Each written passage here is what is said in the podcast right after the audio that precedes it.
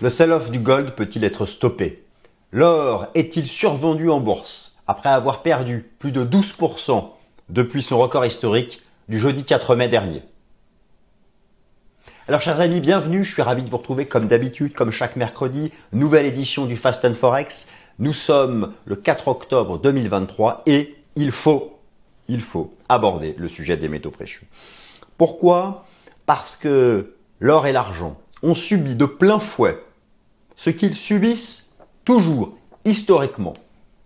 La remontée du dollar américain, 11 semaines consécutives de hausse. Et puis, naturellement, les nouveaux plus hauts de presque 15 à 20 ans en fonction des pays, des taux obligataires de long terme, j'insiste, car les taux d'intérêt dits de court terme, en tout cas tout ce que s'y situe entre 0 et 6-7 ans, ne font pas de nouveaux plus hauts sont vraiment les taux d'intérêt, les taux longs, qui ont exercé une pression sur le cours des métaux précieux, qui d'ailleurs sont rentrés depuis une semaine dans cette phase de sell-off, de forte baisse, qui a vu des cassures de support, et désormais, alors que l'or et l'argent reviennent au contact de niveaux importants, qui sont à peu près environ deux tiers de retracement, vous savez, de toute la hausse qu'ils ont connue entre octobre 2022 et mai 2023, le fameux ratio de 61,8 de retracement. Alors voilà, est-ce que ce niveau, est-ce que ces niveaux techniques atteints auront la force pour déjà stopper, déjà stabiliser le marché? Quoi, soyons clairs, soyons clairs. Le marché vient de subir une importante vague de baisse, une puissante pression vendeuse, un puissant arbitrage en défaveur des métaux précieux. La première étape, c'est bien sûr de se stabiliser. Moi ici dans cette vidéo, j'ai envie qu'on se pose la question. Les questions suivantes. Tout d'abord, quelles sont les conditions fondamentales pour envisager déjà une stabilisation? Mais une stabilisation qui ne soit pas un coup d'épée dans l'eau. Un pétard mouillé. pétard mouillé euh, explose pas. Une stabilisation qui soit l'amorce d'une phase de réengagement de ce que fut à l'époque la hausse entre l'automne 2022 et la fin du printemps 2023. Alors, vous savez, on en a déjà parlé un certain nombre de fois ensemble, donc là je ne vais, pas, je vais pas tout redérouler, mais vous connaissez comme moi toutes les composantes de la demande de l'or. Alors qu'est-ce qui s'est passé? Pourquoi l'or et l'argent ont décroché comme ça? Déjà, la composante de la demande financière. Très bien, un tiers de la demande totale d'or, exclusivement exclusivement, quasi exclusivement, reposant sur les fonds de type ETF et les contrats futurs occidentaux. 90% Europe États-Unis. Oui, la Chine est là. Oui, les ETF chinois sont là. Ils prennent en part relative à chaque fois un peu plus importante. Mais ça reste anecdotique. Donc, la remontée des taux longs en Europe et aux États-Unis. Regardez le 10 ans allemand, regardez le 10 ans français, regardez le 10 ans américain. Bon, voilà. Les taux réels aussi ont remonté. Les taux réels parce que ça désinflationne. L'inflation est certes encore largement au-dessus des objectifs des banques centrales occidentales, mais elle baisse. L'inflation sous-jacente baisse. Ne vous laissez pas illusionner par ce rebond en trompe-l'œil du prix du pétrole qui repose sur du vent et qui est amené de toute façon à retomber. Sauf si un jour l'Arabie Saoudite dit qu'elle arrête de produire du pétrole. Ben voilà, elle se tire une balle dans le pied. Donc de toute façon, mais ça c'est un autre sujet. On va pas aborder le sujet du prix euh, du pétrole. Donc voilà. Alors après, effectivement, on peut être. Euh, il existe parfois des, dans le cycle de l'or en bourse des moments où la demande physique vient composer, vient compenser la baisse de la demande financière. Le problème, c'est que vous avez pris connaissance des derniers indicateurs d'activité en Chine, malgré la politique monétaire ultra accommodante de la Banque centrale de Chine, l'économie chinoise peine à retrouver du momentum haussier. Il y a eu beaucoup de déceptions sur ce sujet, beaucoup d'espoir lorsqu'a pris fin en début d'année la politique de zéro Covid.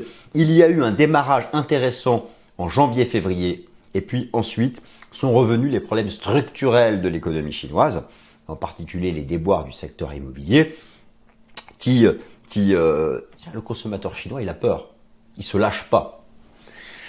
Et puis euh, et, naturellement l'activité industrielle chinoise qui est en croissance. Attention, je vous rassure, le PIB chinois cette année il est attendu en hausse de 4%. Mais voilà, pour un pays comme aussi grand que la Chine, 4%, c'est comme quand nous on fait un petit 1, quoi. C'est pas énorme. Donc, il y a des déceptions là-dessus. Alors au final, sans langue de bois, qu'est-ce qui permettrait, qu'est-ce qui permettrait de stabiliser le marché sur le plan fondamental et sur le plan technique? Écoutez, ben, c'est la question à laquelle je vais essayer de répondre. C'est parti, on attaque. Euh, comment, qui, quoi peut stabiliser, mettre un terme au sell-off des métaux précieux. C'est parti.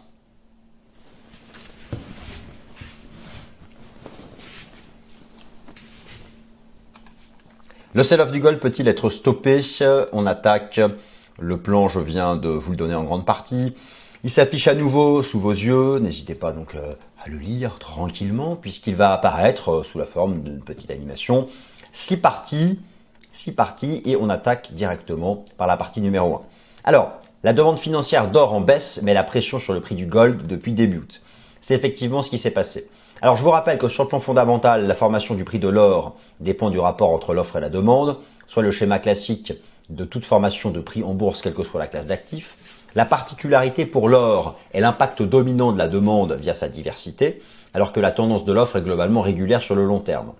Par conséquent, l'or suit une tendance haussière si toutes les demandes d'or sont en convergence, sauf fait de nature exceptionnelle sur la production minière d'or.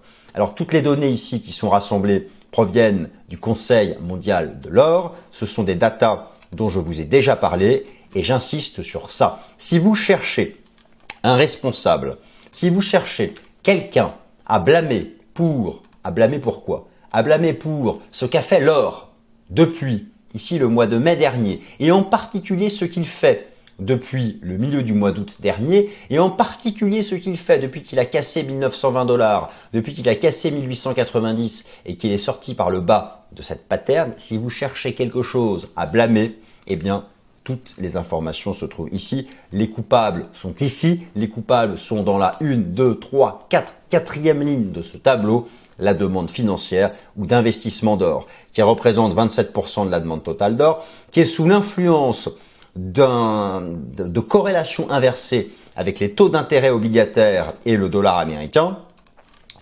Je vais vous montrer tout de suite les datas. Vous allez voir, c'est sans appel. Je me dirige vers le site du World Gold Council, ici, qui va rassembler donc toutes les datas. Et euh, vous avez, alors là c'est très intéressant, je vais vous montrer les, données ici de, des, ETF Gold. Regardez ce qui s'est passé sur le troisième trimestre.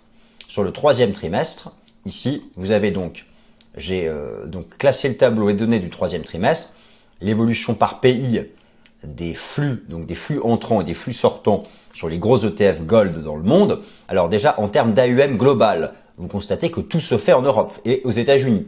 La Chine, hein, 3,6 milliards contre 100 milliards pour les États-Unis, 100 milliards pour l'Europe, ça ne compte pas. Les ETF chinois, oui, ils arrivent, mais ils comptent pas pour grand-chose. Eh bien, regardez les, chiffres sur le troisième trimestre, c'est des sorties. Des sorties d'or en tonnes, ce sont des outflows. Des outflows monstrueux ici, en, millions de dollars, des outflows monstrueux, et, du fait de la remontée des taux obligataires et, du, euh, et, de la hausse du dollar américain. D'ailleurs ici, vous avez la, la baisse de l'or et là vous avez les flux entrants et sortants sur les plus gros ETF. Et donc, vous constatez donc que ce soit pour les États-Unis et l'Europe, la ligne est sous zéro, c'est donc du négatif partout. Donc, le coupable, le coupable, mais ça, en fait, en plus, on le savait. C'est-à-dire, bon, nous faisons ici ensemble des vidéos sur l'or tous les mois. Finalement, je radote à chaque fois en expliquant que l'or, naturellement, qu'il y a des soutiens de long terme qui sont du côté de la demande physique, qui sont du côté des banques centrales, qui font que l'or réengagera sa tendance haussière de fond. Mais lorsqu'à court terme, vous avez une pression maximale de la demande financière avec des sorties de capitaux des plus gros ETF gold occidentaux, que ce soit en Europe ou aux États-Unis, c'est ce qu'on vient de voir. Et en plus de ça, des sorties de capitaux sur les contrats à terme gold, je vous montre tout de suite les données du COMEX. Donc là, je vous ai montré ce qui s'est passé au troisième trimestre pour l'Europe et les États-Unis. Maintenant, pour les données du COMEX, je vais sur le site de la Bourse de Chicago. Dans le rapport Commitment of Traders, je choisis les métaux, je choisis le gold. Je regarde ce qu'ont fait les monnaies managers. Je vais prendre deux ans d'historique. Là, vous avez en jaune la position nette, c'est-à-dire le nombre euh, de contrats à l'achat moins le nombre de contrats à la vente, et la courbe est en baisse. Donc nous avons eu l'action baissière conjointe des ETF et des contrats futurs. What did you expect? Ça ne pouvait pas. Au mieux, ça pouvait rester stable. Grâce au... Mais il aurait fallu que sur la même période, il y ait une banque centrale qui achète. Elles achètent régulièrement les banques centrales. Là, je vous parle d'une période localisée. Lorsque, entre mi-août et maintenant, vous avez de telles datas qui viennent de la demande financière. Oui, les banques centrales. Certains me disent, mais je comprends pas, les banques centrales achètent. Oui, mais faut bien comprendre. Les banques centrales achètent dans la durée, dans le fond. Là, le price, le price action des six dernières semaines, il aurait fallu que, que toutes les banques centrales achètent au même moment pour compenser ça. C'est ça que j'essaie d'expliquer. Il y a les flux de long terme, le cycle de long terme, il y a des facteurs de fond, et parfois, sur une période plus courte, peut s'exercer la pression, ou parfois le soutien, d'une des composantes. Et là, c'est la composante demande financière. Et je vous ai montré les datas, c'était sans appel. Alors à cause de quoi? Regardez, les, regardez ensemble les taux obligataires, de toute façon, plus loin dans, la présentation. Mais donc voilà le coupable. Alors, on va continuer le, raisonnement parce que nous sommes là ici pour savoir est-ce que ce sell-off est terminé? Et si oui ou sinon, peu importe, qu'est-ce qui peut le terminer? Car il se terminera comme tout sell-off. Les trois ennemis du gold en bourse sont les taux obligataires, le dollar américain et, dans une moindre mesure, le cours du bitcoin. Alors le troisième, le troisième trimestre boursier est révolu, l'heure du bilan est venue. Nous allons passer en vue la hiérarchie boursière sur le T3 et celle depuis le début de l'année. L'étude des performances boursières sur ces deux périodes permet de mettre en évidence les arbitrages auxquels fait face l'or en bourse. Tout d'abord, le bilan du troisième trimestre illustre parfaitement la pression baissière exercée par la hausse des taux d'intérêt obligataires et du dollar américain sur le prix de l'or. Rappelons en effet que l'or ne rapporte rien, ni coupon, ni dividende, à la différence du marché obligataire et du marché action. Le dollar US et les taux obligataires sont les deux principales corrélations inversées vis-à-vis de l'or et elles produisent leur effet sur tous les horizons de temps du court au long terme. À court terme, alors que le marché crypto s'institutionnalise, il peut aussi y avoir une corrélation inversée entre le cours de l'or et le cours du Bitcoin. En tout cas, moi, ce que j'ai observé, c'est qu'en général, lorsque sur une séance, vous avez une forte chute des métaux précieux, ça correspond souvent à une hausse du cours du Bitcoin et inversement. Et donc récemment, vous l'avez noté, il y a eu un rebond du prix du Bitcoin de 25 000 à 28 000 dollars. Et, donc en fait, imaginez, toutes les planètes étaient alignées contre le gold. Ce qui explique qu'il y a eu un sell-off. Mais c'est un sell-off de court terme. c'est mon avis ça. Donc, oui, voilà, il y, a quelque chose ici, je trouve, qui, est assez, euh, qui est assez, euh, assez parlant. Si vous regardez le bilan du troisième trimestre. Je vous ai mis ici la performance des actifs financiers sur le troisième trimestre boursier, juillet, août et septembre. Eh bien, vous avez l'or à moins 5 et vous retrouvez tout en haut les trois grands ennemis de l'or. Ça, ça parle, ça, ça parle, c'est, clair, la, situation est claire. Le pétrole, les taux obligataires, j'ai mis le taux obligataire américain à 10 ans, qui est, est en train de tendre vers ses records de 2007, et le DXY, c'est le dollar américain face à un panier de devises. Si au troisième trimestre, vous aviez eu ça, ça et ça tout en bas, vous aviez l'or tout en haut. Voilà, c'est juste, c'est ça, c'est un Tetris, si on change les cases, voilà, c'est pas vraiment un Tetris. Bon. Donc voilà où nous en sommes. Et au final, l'or a donc effacé une, grande partie de son... Euh, de son euh, ah, oui, alors je voulais aussi vous montrer, c'est intéressant parce que qu'est-ce qui pourrait mettre un terme au sell-off du gold? Je regardais le ratio Bitcoin-Gold, qui s'analyse très très bien en analyse technique. Hein. Euh, alors, il est d'ailleurs comme euh, le graphique lui-même du Bitcoin en données hebdomadaires dans le nuage. Il y, a, eu un rebond du ratio Bitcoin-Gold, BTC-USD sur XAUSD. Donc, mais on est revenu dans le haut du nuage. Alors voilà, peut-être que là, on va avoir à nouveau un arbitrage favorable pour les métaux précieux. Donc, euh, peut-être qu'en termes de timing, effectivement, la fin du sell-off du gold serait en approche. C'est encore une fois, encore une fois, j'insiste, hein, la, corrélation inversée avec Bitcoin est complètement secondaire. Hein, c'est euh, oui, Bitcoin est pour certains l'or numérique, mais attention, attention.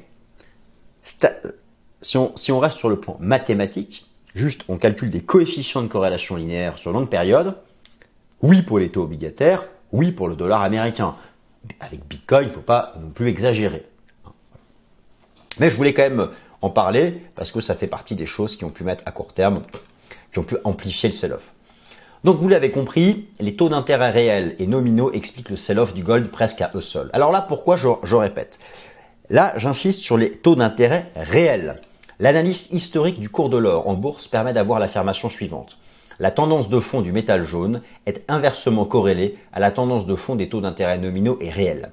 Les grandes phases haussières historiques du gold étaient construites sur les taux d'intérêt en baisse, en particulier lorsque les taux réels et, nominaux baissaient ensemble.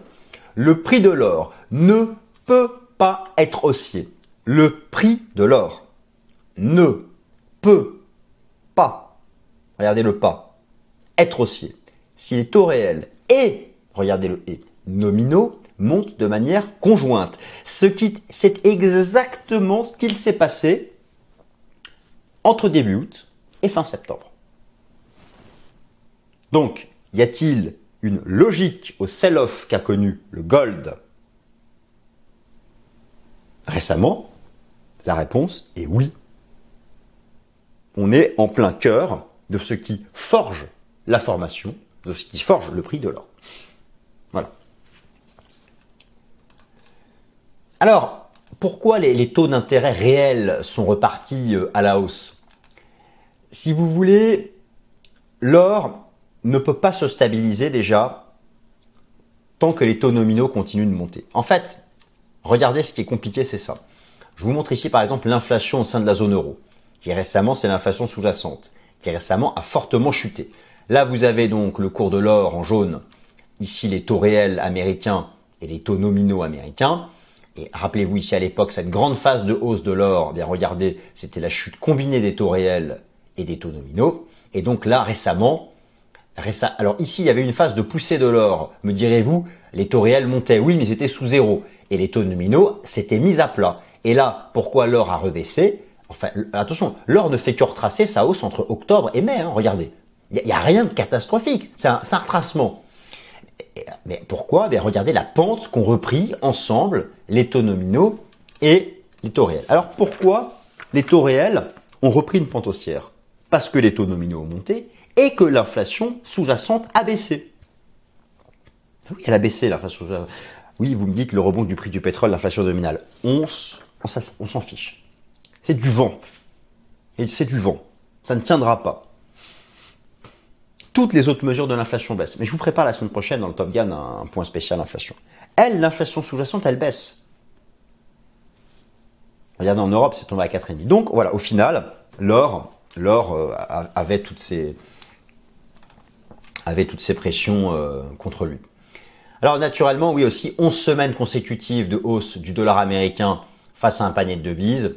Vous, vous avez là un des ennemis jurés, mais euh, dans une moindre mesure. Mais vous avez là un, ennemi très important euh, de l'or. Mais il peut arriver parfois que l'or monte avec le dollar. C'est vraiment dans, certaines phases, soit où il y a une, poussée haussière qui est liée à la demande physique, ça va être vraiment la consommation en joaillerie en Inde et en Chine, surtout en Chine d'ailleurs. Euh, il ne faut pas aussi sous-estimer la consommation en joaillerie en Europe, hein, qui, pèse aussi, mais qui est moins dynamique en termes de croissance naturellement, mais qui pèse de manière absolue. Et, mais donc là, regardez la performance des monnaies. Là aussi, il y avait vraiment tout. Je vous ai montré ce qui s'est passé sur les taux d'intérêt à l'instant. Maintenant, je vous montre la, performance des monnaies au T3. Le T3, hein, c'est la période qui s'étend de juillet à fin septembre. Vous avez donc toutes ces belles courbes avec ici des codes. Bon, direz-vous qu'on s'en fout, c'est quoi, c'est quoi, c'est quoi tout ça? Quelle est la seule monnaie qui a monté au troisième trimestre? Je vous repose la question. Quelle est la seule monnaie qui est au-dessus de zéro? C'est le DXY. Le DXY, c'est le code du dollar américain face à un panier de devises majeures. C'est-à-dire qu'en fait, le dollar, il a monté pour des raisons qu'il concerne lui-même, la résilience de l'économie américaine. D'ailleurs, cette semaine, mercredi, mercredi, mercredi, PMI des services et surtout vendredi, le rapport NFO aux États-Unis. Si vous vous demandez quand est-ce que le sell-off du gold et de l'argent va se terminer au-delà des niveaux techniques, j'y viens. Vous avez besoin d'un mauvais chiffre pour l'économie américaine, qui soit vraiment axé sur le marché de l'emploi, car c'est ce que suit la Fed avec l'inflation. Et, à ce moment-là, pour stabiliser le gold, vous auriez en même temps une détente du DXY et des taux longs, et en même temps, si ça se couple à un timing d'un gold sur support, 1800 dollars est peut-être de bon support, les, les 20, 80, 21 de l'argent, bon, on va voir. Là, vous aurez la fin du sell-off. Mais c'est pas gagné. C'est pas gagné.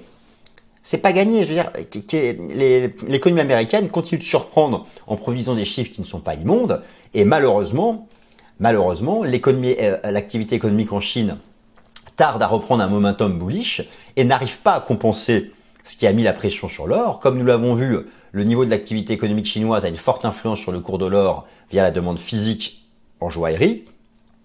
Cette dernière représente 16% de la demande totale de gold, je parle que de la Chine. Elle n'est pas en mesure actuellement de contrebalancer, elle n'a pas été en mesure de contrebalancer les effets du dollar ou encore des taux obligataires occidentaux, mais elle peut souvent freiner les effets. Malheureusement, l'économie chinoise continue de, décevoir dans sa reprise économique post-politique de zéro Covid, et les récentes mises à jour des indices PMI en Chine sont, euh, sont décevants. À cela vient s'ajouter les déboires structurels du secteur immobilier chinois, en particulier du géant Evergrande.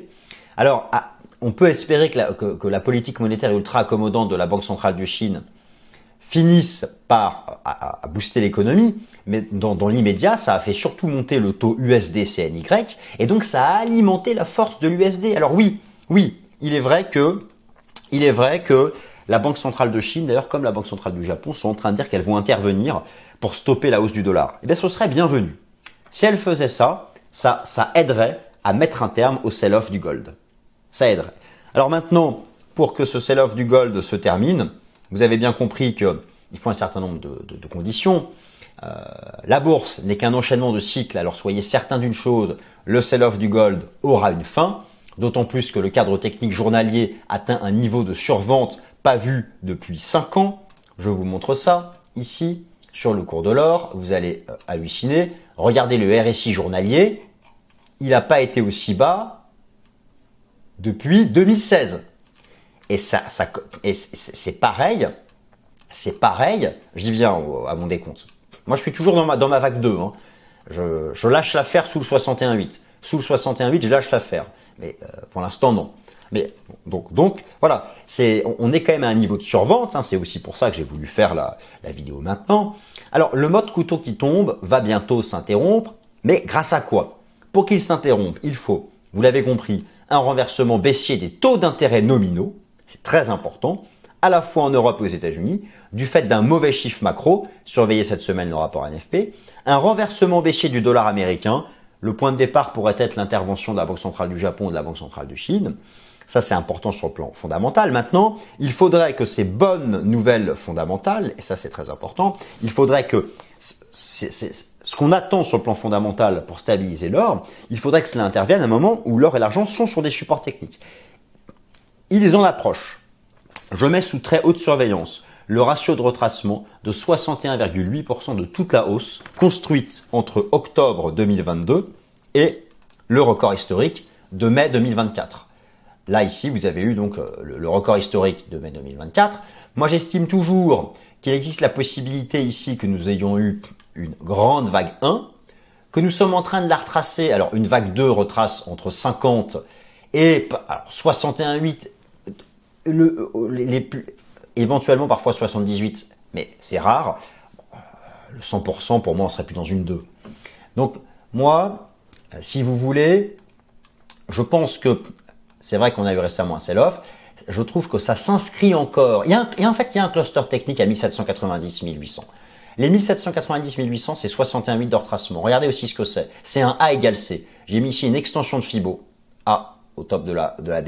C'est un A égale C. Donc on a un cluster à 1700, 1790. Euh, Et si je vais ici en données, en données euh, mensuelles, en données mensuelles, on arriverait au contact du nuage mensuel. À partir de là, si ça, ça tient pas, si on n'a pas de stabilisation là-dessus, là, franchement, euh, je, reprendrai toute mon analyse, car il y aura vraiment un retour, un risque de retour à, 1600. Ce qui n'est pas le scénario que je privilégie. Mais à ce moment-là, clairement, j'aurais eu tort dans, la vie de marché. Donc, Voilà où nous sommes. C'est archi survendu. L'argent, c'est pareil. L'argent, il est au contact d'un énorme, il est revenu au contact d'un gros gros niveau ici en données, en, données mensuelles, en données mensuelles, un niveau de l'Ishimoku, c'est aussi cet énorme niveau horizontal des 20-21 dollars, qui est un niveau, euh, qui est un niveau historique aussi sur l'argent. Donc euh, voilà, il y a, quand même un certain nombre de, niveaux sur lesquels le marché arrive. Maintenant, pour interrompre, pour interrompre euh, cela, si, le sell-off doit se terminer cette semaine, ce ne sera pas comme ça par magie. Il faut un chiffre, il faut une data, et il faut une séance de renversement, avec genre une grande mèche basse ou un avalement aussi, quelque chose. Sur le plan technique, on n'a plus trop le doigt à l'erreur, c'est ça que je voulais vous rappeler. 1790-1800, c'est la dernière chance du gold. Si on vend dessous, on ira vraiment beaucoup plus bas. De même pour l'argent. Les 20-21, c'est la dernière chance avant 18. Et ça tombe bien, c'est la semaine du NFP. Donc la réponse, elle est au plus tard vendredi à 14h30. Chers amis, j'espère que cette vidéo vous a plu. Si oui, je compte toujours sur vous pour un petit like. Appuyez sur le petit bouton, ça nous soutient. Et puis voilà, merci à vous tous de votre fidélité à la chaîne Swissquote. Et prenez soin de vous, à la semaine prochaine. Salut